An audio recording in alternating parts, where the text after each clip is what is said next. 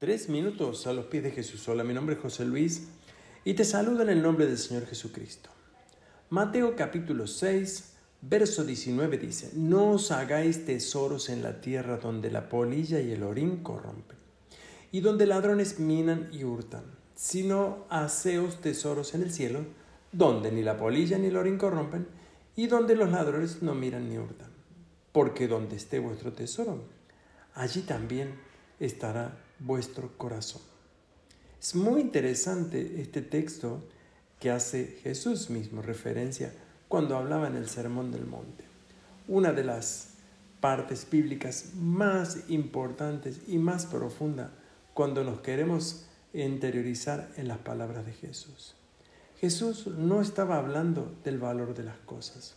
En realidad, cuando hoy hablamos del valor de las cosas, podemos decir que las cosas tienen valor. E incluso algunas tienen hoy valor. Probablemente el día de mañana no lo tengan. En realidad lo que Jesús quería decir es dónde guardamos nuestros tesoros. Si nosotros pensamos guardar nuestros tesoros en la tierra, tenemos que saber concretamente que no existe ningún lugar donde podamos esconder nuestros tesoros que esté 100% seguro. Por cierto, no sé si realmente tener un tesoro en la tierra es algo importante. Jesús hace referencia aquí que las cosas se desintegran, las cosas se malogran y muchas otras cosas. También habla de que hay muchos ladrones que roban aquello que podamos creer nosotros que es valioso. Por eso Jesús habla y dice que debemos hacer los tesoros en el cielo. La pregunta que surge es, ¿cómo hacemos tesoros en el cielo? Bueno, Jesús nos indica justamente que nosotros debemos valorar y hacer aquellas cosas que podamos transportar hacia el cielo. Una de ellas son nuestras buenas obras.